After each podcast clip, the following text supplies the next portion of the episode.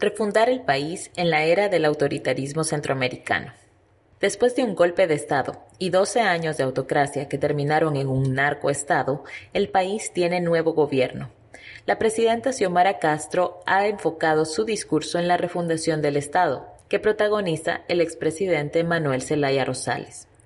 Pero en las calles y en los territorios más olvidados la gente sigue exigiendo tierra y derechos. Las mujeres piden fin a la violencia machista, la población más vulnerable clama atención frente a los efectos del cambio climático y del extractivismo, y líderes sociales demandan justicia sin hostigamiento judicial.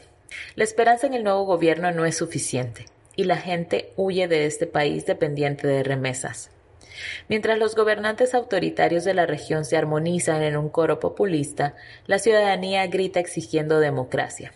Esta exposición muestra Honduras desde adentro.